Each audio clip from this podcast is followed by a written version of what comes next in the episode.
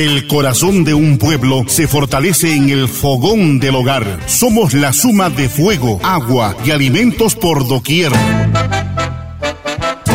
Fogones y sabores. Difunde el color y el sabor del arte, de la gastronomía, en todas las formas que nos da la belleza y el buen gusto. Bienvenidos a Fogones y Sabores, con la dirección de Fernando Escajadillo Romero.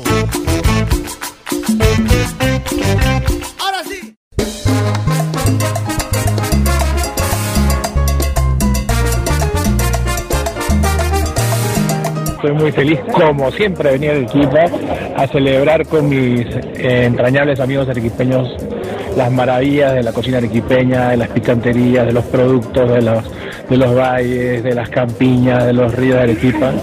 Como peruano me siento eh, siempre muy orgulloso y agradecido de que, que Arequipa sea peruana. Arequipa siempre te recibe muy bien, Gastón. Siempre, siempre, siempre. Sobre todo Nandito. Sobre todo Nandito. ¿eh? Gracias.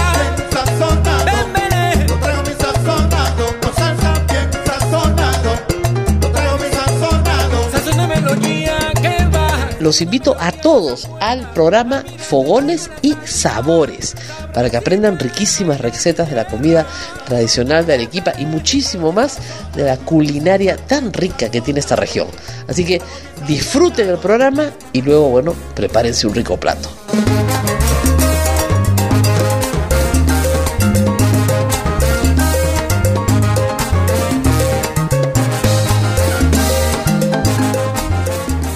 Queridos oyentes y seguidores, le damos la más cordial bienvenida a Fogones y Sabores desde las ondas de Radio San Martín 1380 en la M, 97.7 en la FM y para todo el mundo www.radiosanmartin.pe. Fogones y Sabores, su programa gastronómico familiar donde junto a ustedes haremos un viaje imaginario por las cocinas, insumos, historias y recetas. Una vez más nos reunimos alrededor de una mesa con alimentos milenarios para encontrarnos con hermosas historias de cocineros y cocineras que gracias a su ingenio, tenacidad, creatividad y sazón siguen revalorando nuestra cultura gastronómica en nuestras ediciones siempre rendiremos nuestro reconocimiento a hombres y mujeres que se encuentran a lo largo y ancho del país y que desarrollan actividades diferentes en la mar, los campos y los ríos. Ellos son los verdaderos aliados del fortalecimiento y desarrollo de nuestra gastronomía peruana. Ellos nos brindan diariamente diversos productos que se extraen y o cultivan que son utilizados por nuestros cocineros y cocineras, amas de casa y emprendedores gastronómicos para preparar deliciosos potajes de la cocina peruana, donde comensales y miembros de nuestra familia pueden saborear diariamente estos riquísimos potajes. Saludamos a todos los que intervienen en el desarrollo de la cocina, valorando su sacrificio, su labor fundamental y los problemas por los que atraviesan. Por dicho todo esto, también queremos dar la bienvenida, siempre nosotros felices y contentos, a nuestro productor general y comentarista gastronómico de Fogones y Sabores, a Giancarlo Escajadillo. Giancarlo, bienvenido. Hola Fernando, queridos oyentes, muchas gracias nuevamente por esa bienvenida. Y hoy nos vestimos de gala para celebrar la octava temporada al aire y para ello hemos preparado, como siempre, una programación sabrosa y que nos invita a compartir, soñar y divertirnos mucho. Por todo ello, los invitamos a todos y a todas a acompañarnos en esta celebración y conocer nuestro menú de aniversario. Iniciemos con una entrada exquisita, un potaje que hace uso de los productos hidrobiológicos que dan vida a sabores y aromas únicos. Hoy, de la voz de César Liendo, escuchemos la receta y preparación de pequeños rellenos de mariscos. ¿Qué tal amigos de Fogones y Sabores? Los saluda César Liendo y el día de hoy les voy a dar una recetita que es muy buena, unos pequeños rellenos de mariscos. ¿Ok? Entonces, lo que vamos a utilizar es 200 gramos de mixtura de mariscos, los mariscos que hay en temporada. ¿Ok? vamos a usar dos ramitas de cebolla china y esta la vamos a picar así como para un chaufita. Una cebolla roja que se va a picar en brunoise o cuadraditos. Dos dientes de ajo o una cucharadita de ajo molido. Un trocito de rocoto de acuerdo al picor que ustedes quieran. Pimienta picante. Una cucharadita de culantro macho picado. Recuerden que el culantro macho picado da más sabor que el culantro hembra. Pero si tienen el hembra no hay ningún problema. ¿Ok? Media cucharadita de kion rallado. Sal, cantidad necesaria y vamos a necesitar un paquete de guantán. Puede ser unos 20 o 30 láminas de, de masa guantán fresca. ¿Ok? Y para la salsa que lo va a acompañar es una palta madura, uno o dos limones al gusto. ¿Ok? Entonces, para comenzar a preparar esto, yo tengo que blanquear los mariscos. ¿Qué es blanquear los mariscos? Pongo agua a hervir y aquí cuando esté hirviendo el agua voy a sumergir los mariscos por uno o dos minutos y luego los voy a retirar y los voy a poner en agua fría. ¿Ok? Entonces, cuando tenga estos mariscos ya blanqueados, los voy a picar lo más chico que se pueda. ¿Ok? Lo más chico que parezcan incluso mariscos molidos. Y una vez que lo tenga esto en frío, lo vamos a guardar en el frigider para cuando lo necesitemos. Después voy a hacer un aderezo con el ajo. Voy a poner en aceite el ajo la cebolla roja, la cebolla china. Voy a agregarle aquí el kion rallado. Y voy a agregarle también lo que es la mixtura de mariscos una vez que ya esté el aderezo. Entonces lo voy a rectificar con sal, pimienta y el toquecito del picor que yo quiera conseguir.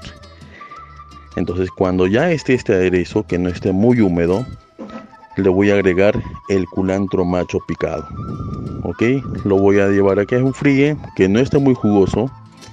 Y lo que voy a hacer es estirar las láminas de guantán una por una, por favor, porque si no se va a secar y se van a partir. Puedo usar si deseo huevo, un huevo batido, echarle al borde del cuadradito de la masa guantán. O también con un poco de agua también se puede hacer. Entonces, voy a ponerle ahí media cucharadita de mixtura de mariscos de la preparación que hice de este relleno y lo voy a, darle vuelta a taparlo como si fuera una empanadita.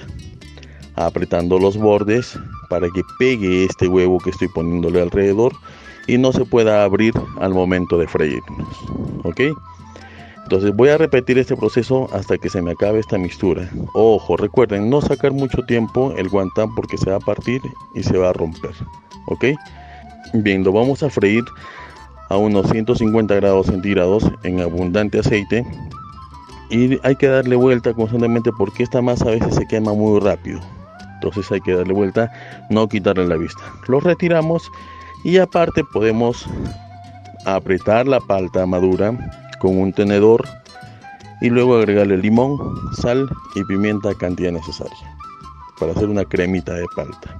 Un poquito de picante también le puedo poner y una vez que ya esté listo lo acompañamos con los guantancitos de mariscos con esta salsa de palta. ¿ok? También la puedo acompañar con un poco de salsa tártara, ¿no? que ya es mayonesa con cebollita china y el huevo duro picado, la clara, no la yema, que también la puedo acompañar. Pero para que sea más fresco, más saludable, es recomendable la palta. ¿Ok? Entonces espero que disfruten esta receta de estos pequeños rellenos de mariscos. Un abrazo Fernando, un abrazo Giancarlito, cuídense, que tengan un lindo año y un fuerte abrazo. Cuídense mucho.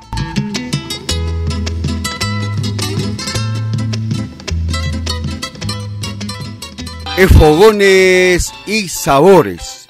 Ven, disfruta con nosotros del sabor y texturas de nuestros potajes. Agradecemos a nuestro amigo, a este reconocido chef instructor arequipeño, César Liendo, por compartir con todos nuestros seguidores y oyentes de Fogones y Sabores la preparación de estos deliciosos pequeños rellenos de mariscos, queridos seguidores.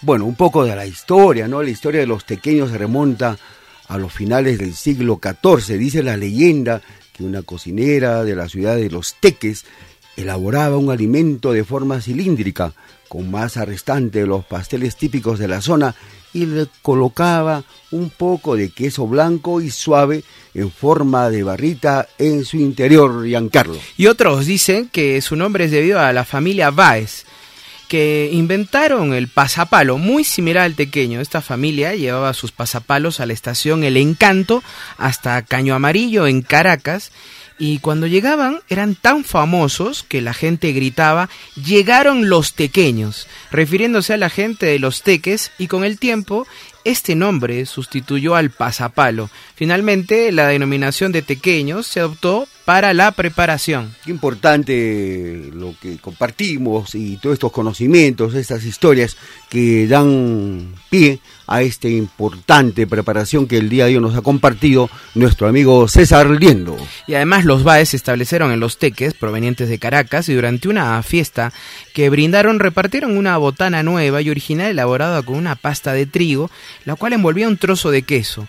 Era una botana más, eh, no tenía nombre, pero fue todo un éxito. Se corrió la voz y se empezaron a hacer famosos esos pasapalos dorados y llenos de sabor. Esta teoría Además afirma que se inventaron en los años 1920 por la mayor de las hermanas Báez, Josefina Hernández de Oviedo, cuando tenía 15 años. En principio se le dominó enrolladitos de queso y a partir de la década de 1960 como tequeños.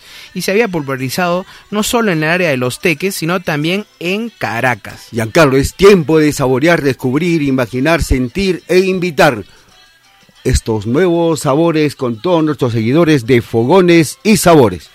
Los más atrevidos dicen que son de origen zuliano, que nacieron en la villa de Rosario a comienzos del siglo XX, creados por un señor de origen italiano y de apellido Franco.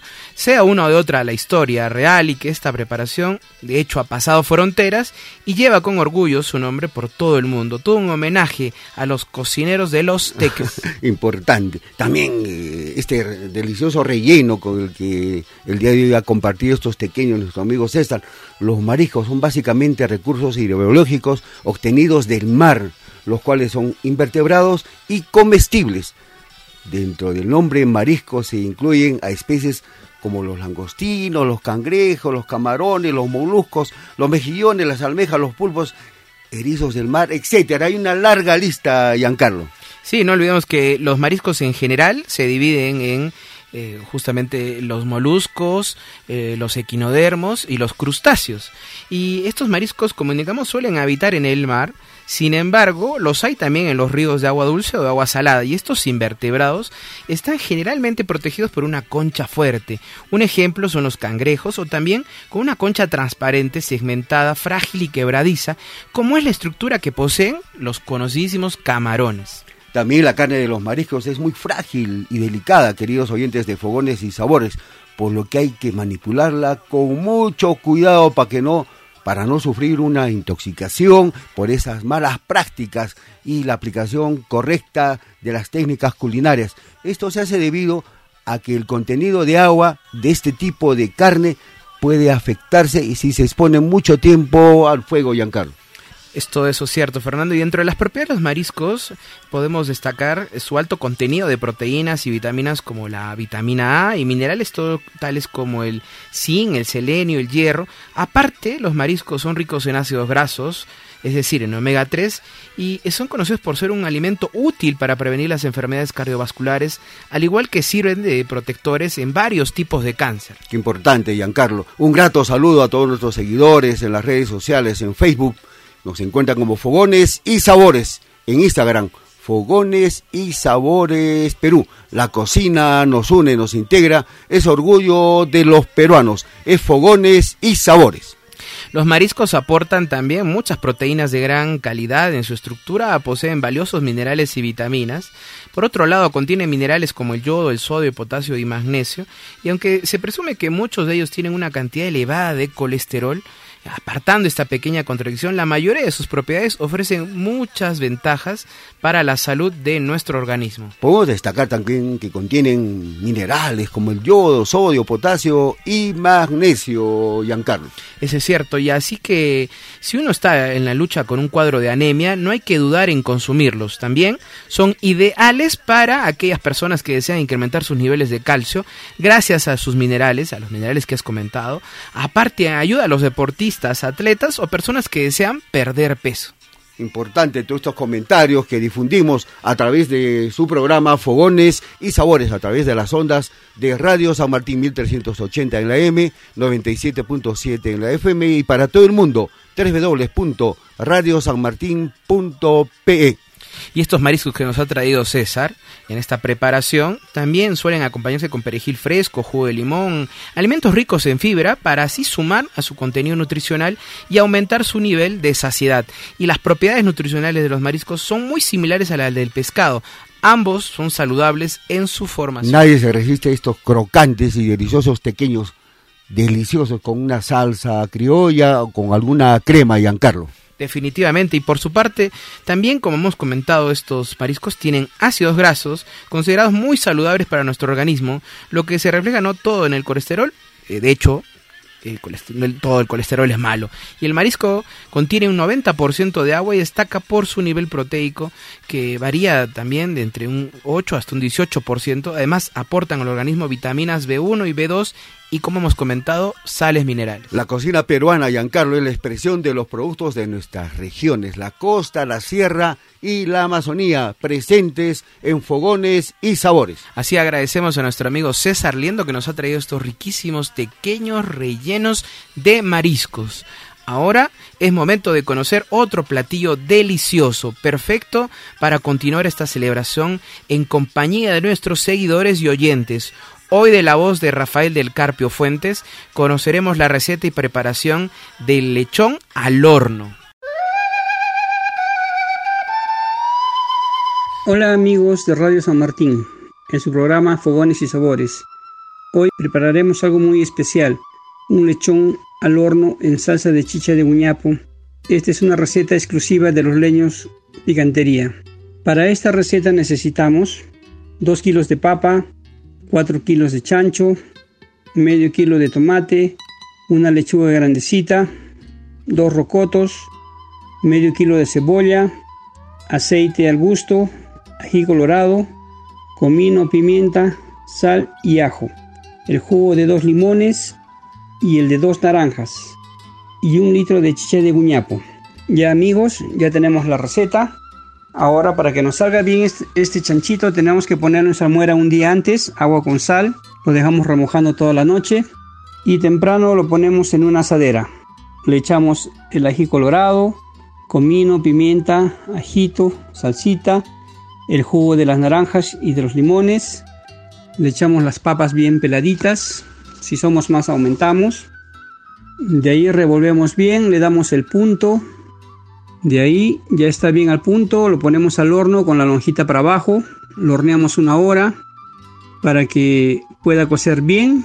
Después de la hora sacamos nuestro lechoncito, ponemos la lonja para arriba para que reviente la lonja, lo dejamos una hora más o unos 40 minutos, depende de nuestro horno. Después ya de que está cocido bien nuestras papitas, nuestros chanchitos, sacamos la, el juguito que ha botado la salsa, bueno, que decimos nosotros los cocineros, lo ponemos en un sartén a fuego lento en la cocina para que pueda hervir. Le echamos la chicha de guñapo y le echamos un puñadito de azúcar con una cebollita tipo adobo, gruesita. Lo dejamos cocinando que se evapore a fuego lento, amigos, para que se haga una salsa. Entonces, mientras que esperamos eso, vamos haciendo nuestra lechuguita, vamos picándola con tomate, con cebolla, su aceitito, un poco de pimienta. A mí me gusta con un poquito de limón. Le echamos con limoncito y la aderezamos, reservamos. Entonces ya tenemos nuestra salsa. Mientras que va pasando todo esto, nos hacemos un escribano. Para eso les pedí rocotos. Ponemos unas papas a hervir, las pelamos bien en un platito, aceite, vinagre, nuestro rocoto, nuestro tomate, De ahí servimos en un plato grandecito nuestra carnecita, nuestras papas, nuestra salsa y a degustarla. Espero que les guste. Fernandito, muchas gracias. Un abrazo fuerte.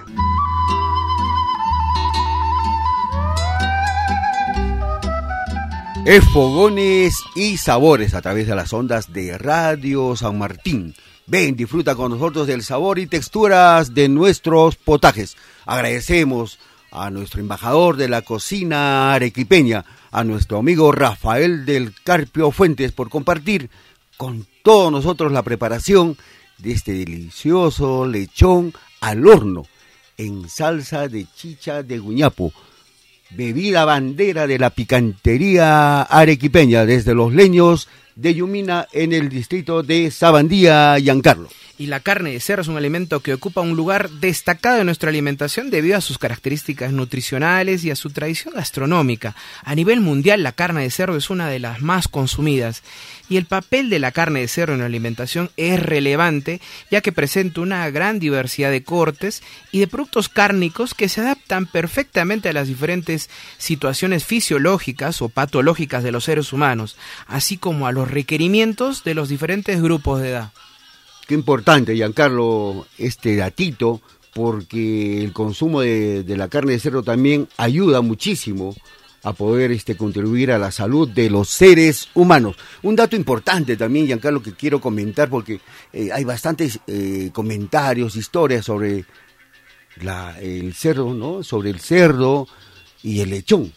Eh, hay que destacar que uno que se encuentra bien referenciado es en el libro La cocina en el Virreinato del Perú de Rosario Olivas, quien comenta que los cerros junto a los caballos y las gallinas fueron de los primeros animales que llegaron a América Española y especialmente al Perú.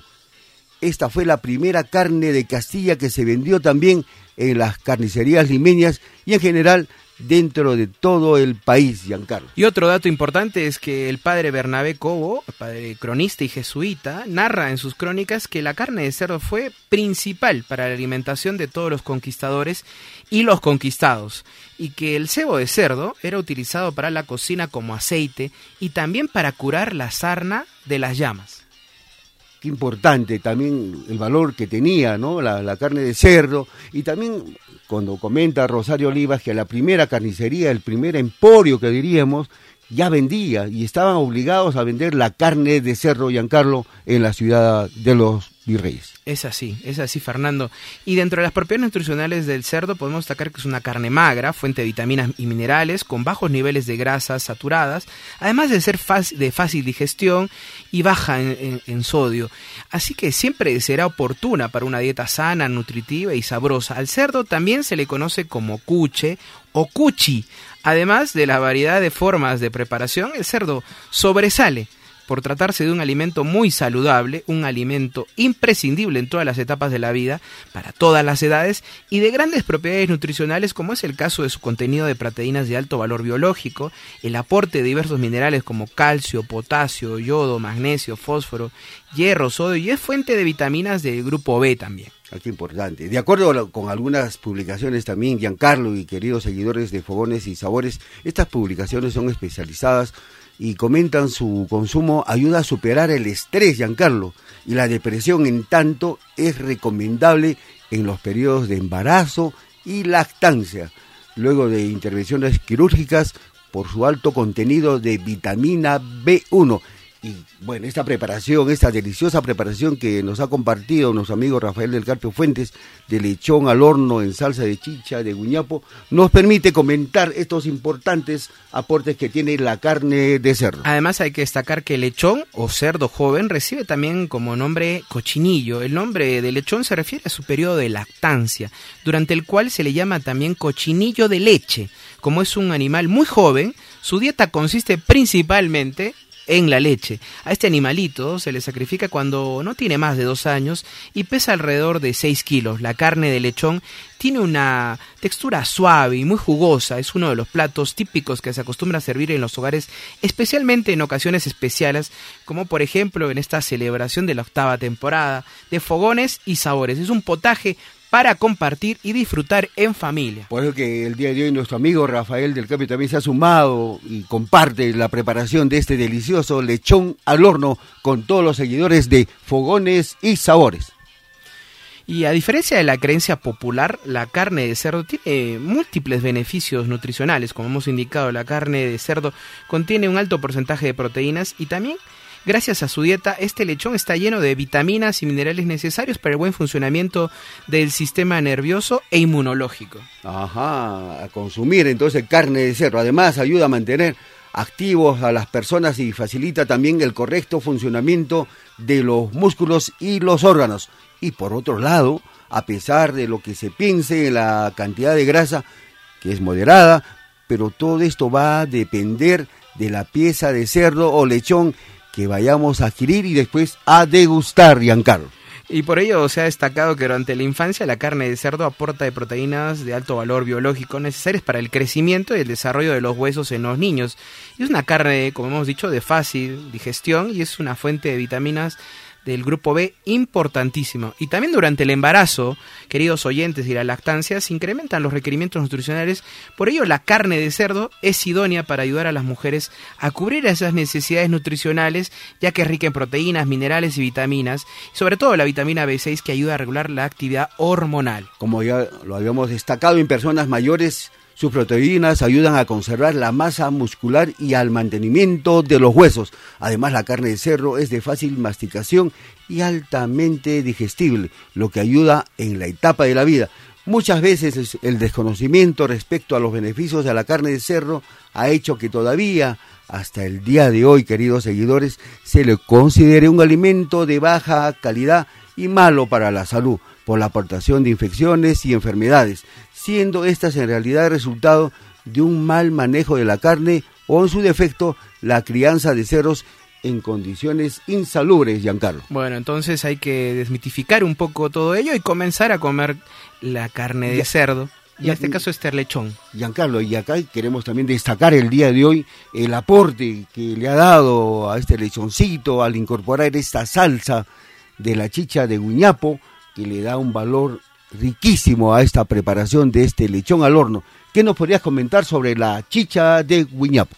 Bueno, que es la bebida por excelencia de Arequipa, la bandera de Arequipa es de color carmesí, un es de hecho un preparado ancestral que tiene significados simbólicos, rituales, religiosos, medicinales y festivos, y en suma la sustancia misma que da forma a la identidad arequipeña y uno de sus insumos distintivos. El historiador Jorge Basadre ya decía que Arequipa es patria de la mejor chicha. Para los arequipeños se trata de algo más que una simple bebida es la que se encarga de iniciar las fiestas de aniversario de la ciudad y forma parte de estos ritos de las picanterías.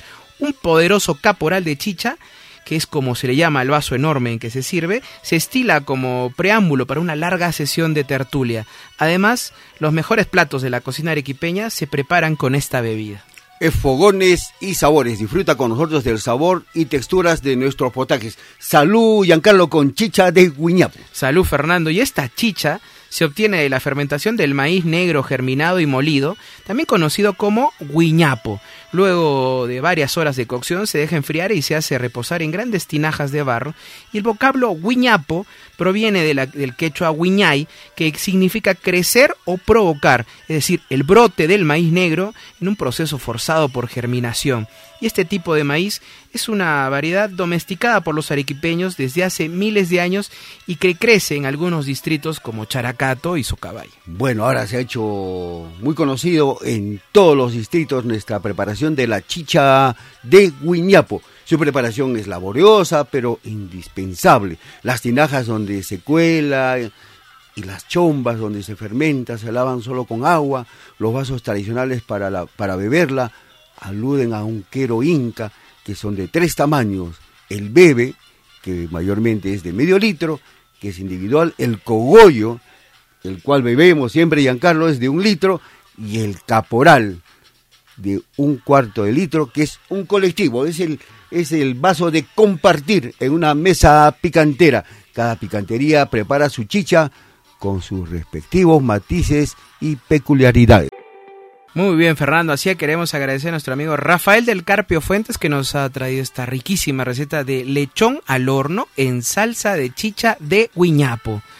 Y en este festín no puede faltar el postre. Por ello, haremos un tercer viaje a un mundo dulce donde el protagonista es un elemento esencial. Esta vez, de la voz de Elena Romero, conoceremos la receta y la preparación del budín de pan.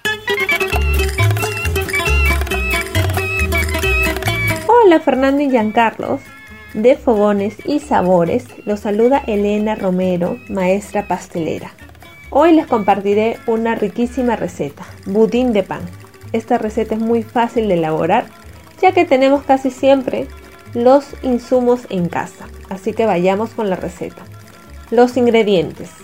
Para 12 porciones, 10 panes franceses fríos, un tarro de leche evaporada, jugo de una naranja, ralladura de una naranja, una cucharada de esencia de vainilla, 2 cucharadas de mantequilla derretida, 3 tazas de azúcar, 5 huevos, una taza de pasas rubias o negras, una taza de coco rallado, una copita de vino porto, 2 tazas de azúcar para caramelar el molde.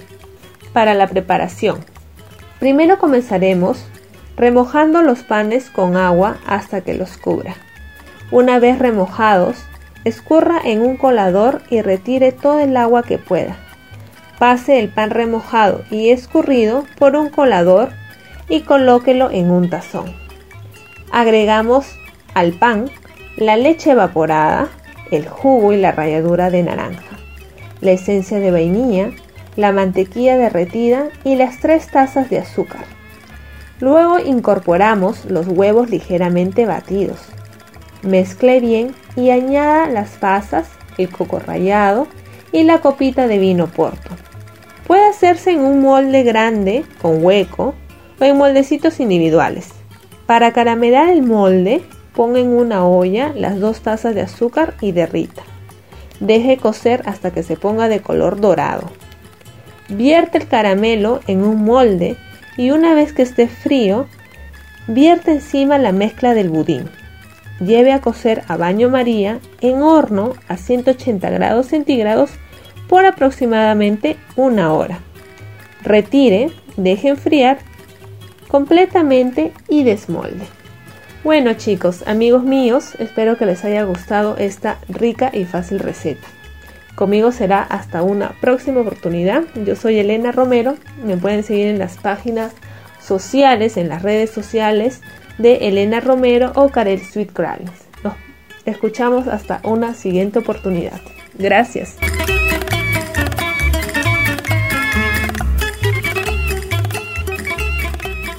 En Fogones y Sabores a través de las ondas de Radio San Martín. Ven, disfruta con nosotros del sabor y las texturas y las dulzuras de nuestros potajes. Agradecemos a nuestra amiga, a la maestra pastelera, Elena Romero por compartir con todos nuestros seguidores la preparación de este dulce y delicioso budín de pan. Ella es responsable de un espacio importante, de una cadena de restaurantes a nivel nacional, de Madame Toussaint. Ella es responsable de este mundo dulce, de este reconocido restaurante a nivel nacional, Giancarlo. Y el budín o pudín de pan es una receta cómoda y sencilla de hacer. Se trata de un postre rápido y con ingredientes que podríamos encontrar en cualquier lugar. De hecho, la idea es hacerlo con el pan que nos ha ido sobrando a lo largo de la semana para no tirar nada.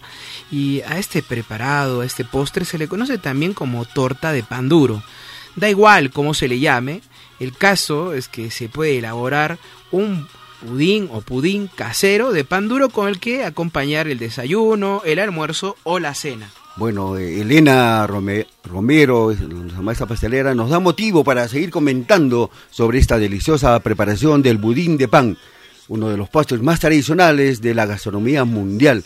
Tuvo su origen en las necesidades económicas que azotaron a los países a principios del siglo XX, cuando las familias más humildes decidieron elaborar un plato dulce con sobrantes de pan del día anterior, para lo cual se inspiraron en los tradicionales budines ingleses. Por aquel tiempo, los hogares de bajos recursos no podían darse el lujo de desechar el pan que sobraba, por lo que decidieron emplearlo en la realización de un postre, al que añadieron manteca, huevo, azúcar, pasas. En el caso que el día de hoy nos ha compartido nuestra amiga Elena Romero, también ella le da un valor agregado, le incorpora las pasas, vino de Oporto, el jugo de naranja y la ralladura de naranja, queridos seguidores de Fogones y Sabores y es conocido en el mundo también como budín o torta de pan, torta burrera en Venezuela. En Panamá se le conoce como mamayena, en Chile se le conoce como colegial, que es un dulce clásico de los escolares, y en España existe el pan de calatrava, postre de Murcia, de influencia claramente árabe. Sin embargo, el término budín es de origen europeo, y la palabra castellana budín procede de la inglesa pudín y está probablemente también de la francesa boudin, que por su parte deriva de la latina eh, boteus, que con el significado de eh, morcillas pequeñas, debido a la forma alargada que tienen estas en los budines ingleses. Y los belgas sostienen que ya esta receta existía en la Edad Media con el mismo fin de aprovechar al máximo un alimento en tiempos de escasez. Bueno, qué importante todos estos comentarios que difundimos a través de las ondas de Radio San Martín. El tradicional budín o pudín inglés del siglo XVII ya se utilizaba los restos de pan para su preparación. En esa época, un budín era una masa horneada que se comía envuelta en una servilleta.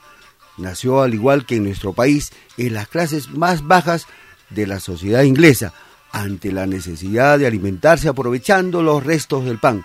Con el tiempo se fueron incorporando otros ingredientes y se fue haciendo popular en los sectores de la sociedad, queridos seguidores de fogones y sabores. Y como hemos dicho, el budín es un postre muy popular en general en el mundo entero y en gran parte de Europa, Asia, América del Sur y en Estados Unidos.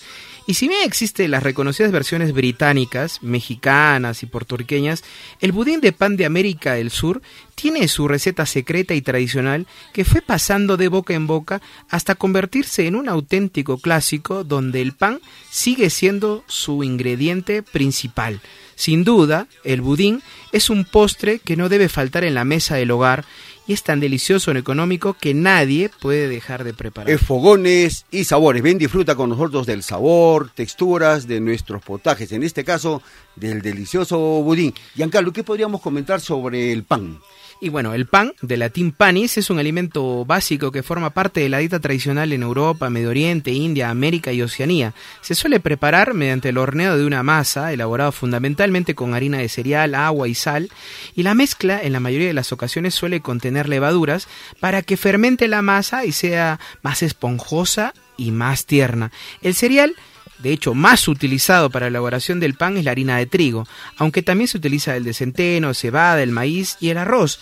La adición de la levadura provoca la fermentación de la masa antes del horneado y como consecuencia le proporciona un volumen y una esponjosidad debido a la producción de unas pequeñas burbujas de dióxido de carbono que se quedan inmersas entre la masa húmeda de la harina es Fogones y Sabores a través de las ondas de Radio San Martín 1380 AM 97.7 en la FM y para todo el mundo www.radiosanmartin.p La cocina nos une, nos integra, es orgullo de todos los peruanos.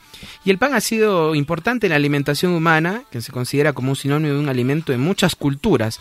Asimismo participa en muchos rituales religiosos y sociales y antiguamente en las zonas rurales el pan era elaborado en los núcleos familiares y poco a poco el establecimiento eh, para dispensar el pan, la panadería ha ido cobrando importancia también en estas zonas urbanas.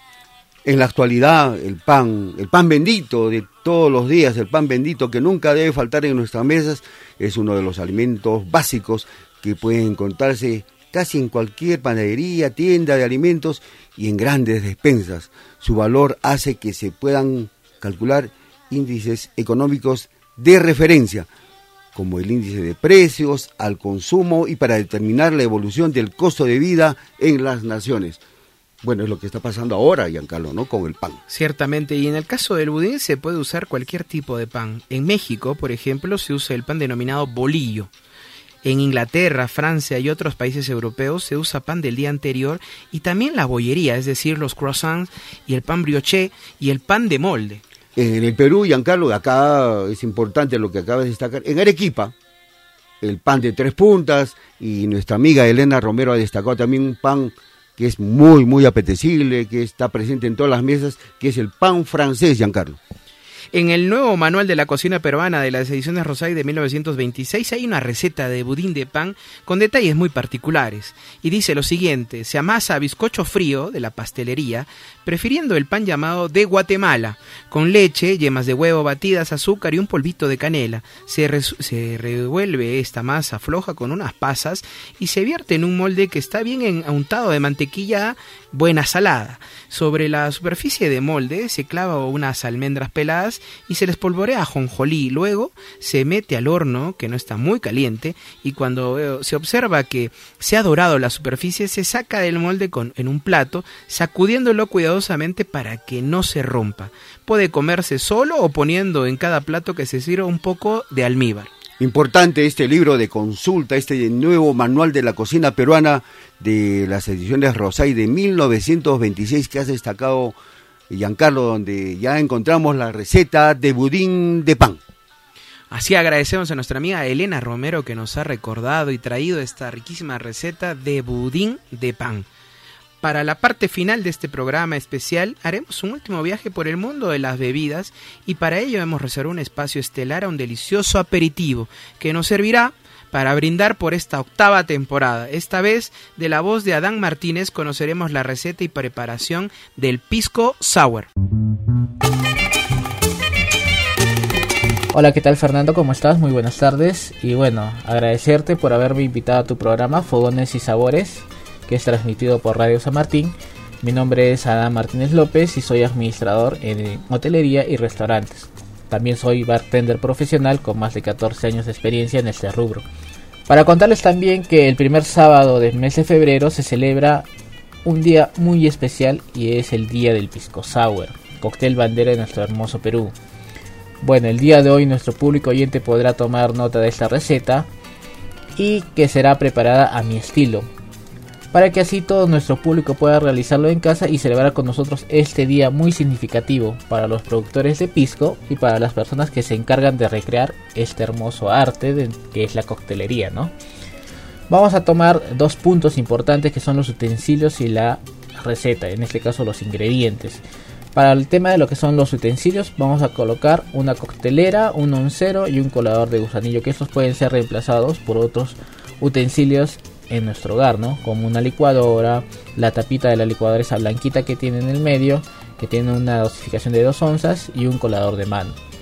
Pasamos con los ingredientes y bueno, yo utilizo 3 onzas de pisco negra criolla. Esta uva es representativa de Arequipa. Pueden ser eh, a elección o al gusto del consumidor. Puede ser una quebranta, una moscatel, una albilla. Depende con qué tipo de uva desean probarlo pero eh, a mi estilo sería con una negra criolla, ¿no?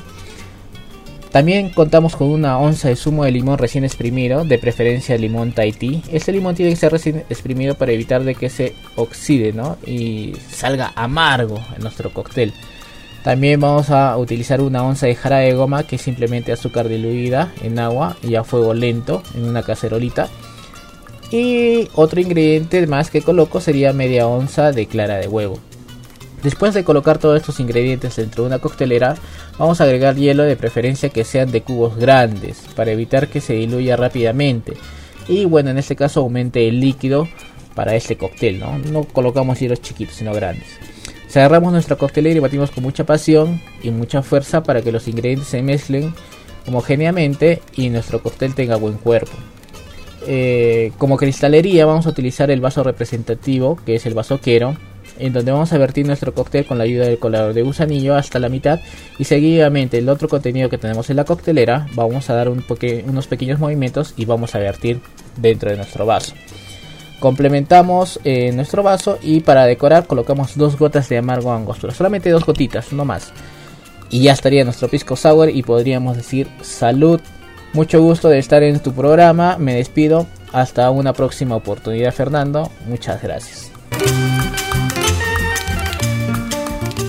Fogones y Sabores. Agradecemos a nuestro amigo Adán Martínez, reconocido bartender arequipeño, por compartir con todos nuestros seguidores la preparación de nuestro cóctel emblemático, el Pisco Sour, para todos ustedes, distinguidos seguidores de Fogones y Sabores que nos acompañan durante todas estas temporadas. Y como lo ha destacado Adán, en el 2004 fue instituido el primer sábado del mes de febrero de cada año como el Día del Pisco Sour en el Perú. Y con esta conmemoración se busca reconocer los orígenes de este famoso cóctel.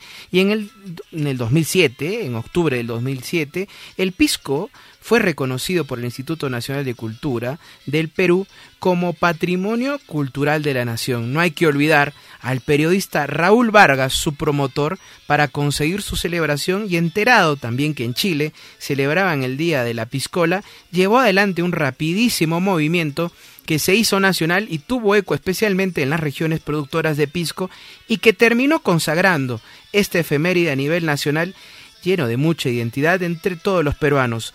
Hoy se sirve en los eventos oficiales del Estado y en las misiones peruanas en el exterior, embajadas, consulados y representaciones permanentes. Y además hoy también, Fernando, por eh, la celebración de esta octava temporada. Bueno, es fogones y sabores, Giancarlo, como tú lo has destacado, y no podía faltar un cóctel que es emblemático, que es peruanísimo, que es el Pisco Sour, y no podía faltar para poder brindar por nuestro octava temporada con todos los, con todos los seguidores de Fogones y Sabores, Giancarlo. Un dato importante es que de acuerdo con las investigaciones, el Pisco Sour se creó en 1916 en el Morris Bar del estadounidense Victor Morris, ubicado en el Girón de la Unión. Este cóctel fue creado agregando a la tradición inglesa del sour varios otros ingredientes que en conjunto equilibran la acidez del limón peruano. Desde entonces y por su sabor este aperitivo se ha difundido sin cesar, no solamente a nivel nacional, sino en los países a donde llegó gracias a los restaurantes de comida peruana que ahí existen. Este cóctel ha permitido diversos comentarios, hay historias, hay leyendas que marcan, creo, un gran camino para nuestro emblemático cóctel que es el Pisco Sour. Y el día de hoy nuestro amigo Adán Martínez ha compartido la preparación del pisco sour, donde destaca la utilización. Indudablemente, Arequipa es una zona pisquera, donde hay importantes valles productores de, de VIP. Él ha destacado la utilización y recomienda la uva negra criolla, emblemática de los valles arequipeños. Y hablando de los historiadores, es importante destacar que la producción de pisco eh, fue datada desde, en el Perú desde fines del siglo XVI. Luciano Reboredo, siguiendo la hipótesis de Guillermo del Toro Lira, ha descrito en su obra una mención que encontró en el Mercurio peruano de 1971 sobre la preparación del pisco con limón en el siglo XVIII en Lima, a consecuencia de la prohibición de la venta de aguardiente por las peleas que originaba cerca de la Plaza de Toros de Hacho. Este periódico relata que allí nació un producto denominado punche, que era una especie de potente ponche vendido por los esclavos y preparado con base en el pisco y el limón, que según Reboredo podría ser un antecedente también del pisco punch.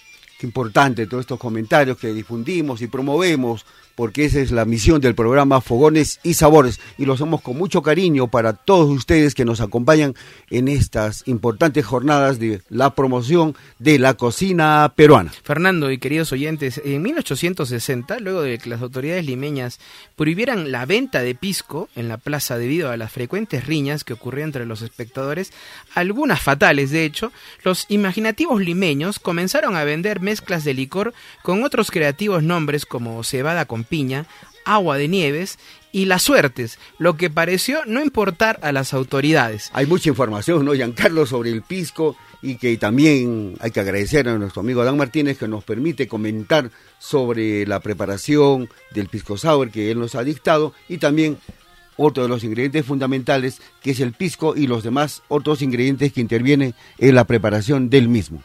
Es cierto, Fernando. Y como hemos comentado, según una investigación de José Escafiano, publicado en su libro El origen del pisco sour, el Morris Bar, el Hotel Mauri y el Gran Hotel Bolívar, eh, el cóctel llamado pisco sour, se originó en el Perú en los primeros años del siglo XX, en el Bar Morris, en la calle Bosa 847, en el Girón de la Unión del centro de Lima, en el cual se ofrecía como una novedad el pisco sour, inspirado en el whisky sour. Además, indica que el inventor de la fórmula fue el californiano Victor Morris, propietario del bar Morris, que había abierto ya sus puertas en 1916 y que dejó de existir luego en 1933 es Fogones y Sabores a través de las ondas de Radio San Martín.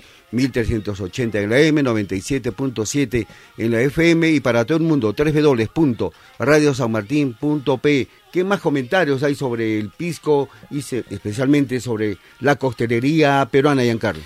Bueno, Fernando, Víctor Morris fallece el 11 de junio de 1929 víctima de una cirrosis, pero pocos meses antes había declarado al, bor, al, mar, al bar Morris en bancarrota voluntaria y en diciembre de ese año su esposo y sus tres hijos, todos peruanos, emigraron a San Francisco y el joven Bruyet pasó a trabajar al bar del Centenario Hotel Mauri, uno de los hoteles más prestigiosos de Lima, y Bruyet Sirve pisco sour en el Hotel Mauri por más de 25 años y es allí donde desarrolla la receta del pisco sour actual sin el jarabe de goma arábica, pero con la clara de huevo y el amargo de angostura. La modificación fue tal vez por necesidad, ya que es muy probable que la fuente de abastecimiento de jarabes farmacéuticas especiales se hayan suspendido con la muerte de Morris.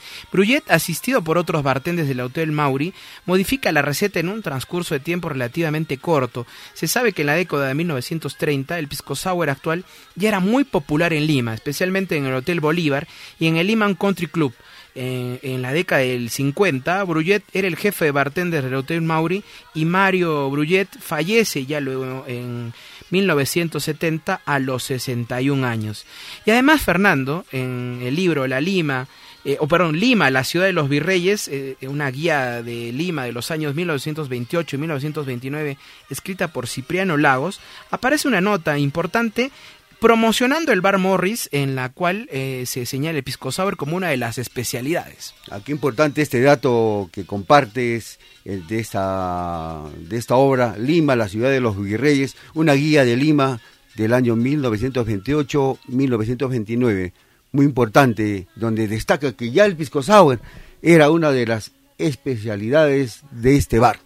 Y el pisco, como hemos destacado, es un aguardiente obtenido de la destilación de mostos frescos de uvas pisqueras, de la quebranta, negra criolla, mollar, ubina, Italia, torontel, moscatel y albilla, las cuales deben ser cultivadas dentro de la zona geográfica pisquera. Bueno, a la que llamamos denominación de origen. Este esta destilación de uvas pisqueras recientemente fermentadas utilizando métodos tradicionales y ancestrales que dan lugar a un proceso de elaboración puro y exento de aditivos, azúcares, agua y demás elementos distintos de la uva. Es producido únicamente en la costa de los departamentos de Lima, Ica, Arequipa, Moquegua y Tacna en estos valles que se cultiva la uva que da origen a la bebida bandera del Perú, ¿Y el pisco. Y como hemos destacado, el pisco eh, obtuvo la denominación de origen eh, eh, ya en 1990 y fue ratificada luego en 1991.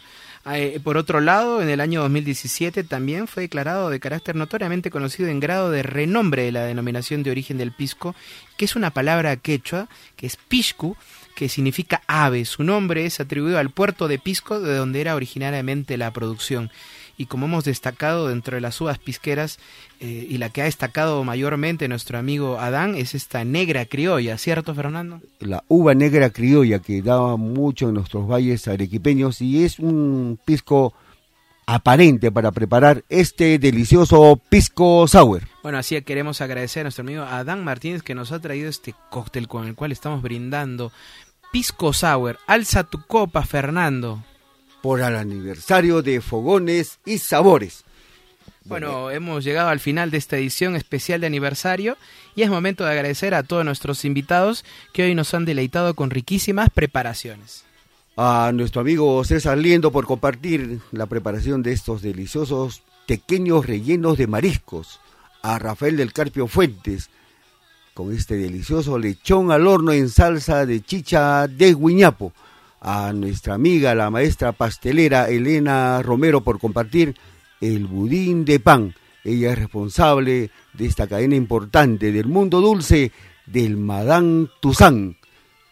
le damos la bienvenida a la gran familia de fogones y sabores a Elenita Romero y también a nuestro amigo Adán Martínez por compartir la preparación del Pisco Sour con el cual estamos ya brindando este aniversario de fogones y sabores. Salud Fernando.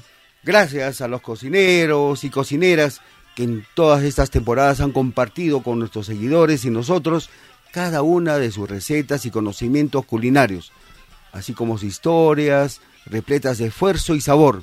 Sin duda, cada episodio ha dejado una, una huella, la memoria colectiva, y les agradecemos por dar este paso hacia la construcción del país que imaginamos, un país que reconozca la diversidad de ideas y el uso sostenible de nuestros recursos.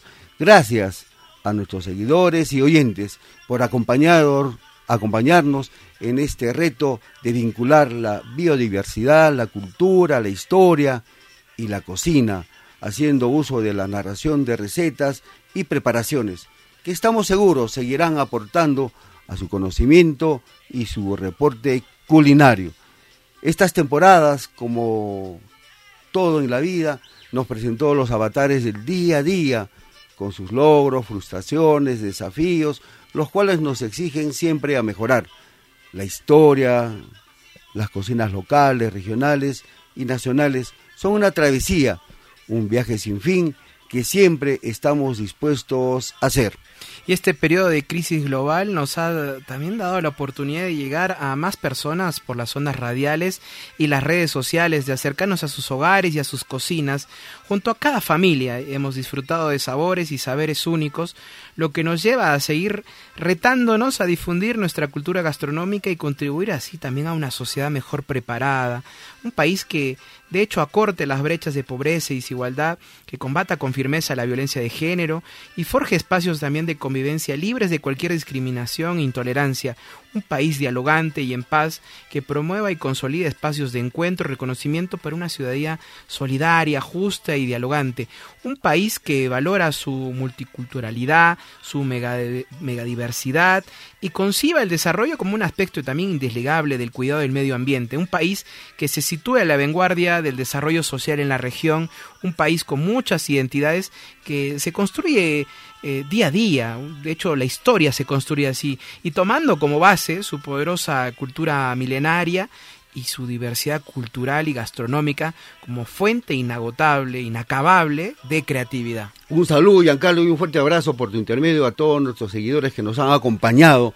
en todas estas importantes jornadas. Desde Fogones y Sabores, queremos agradecer a todos y todas por compartir con nosotros esta edición, por animarse siempre a meter las manos en la cocina. Gracias a todos por su compañía y preferencia. Esperamos hayan disfrutado cada una de las recetas que hemos compartido el día de hoy. Nos encontramos en otra edición con nuevas historias y sabores. Buen provecho, bendiciones a todos. Y después que le pongan salsa, le pongan pongan salsa pa' mojar, pa' mojar, que le pongan salsa. De la que toca el gran Congo.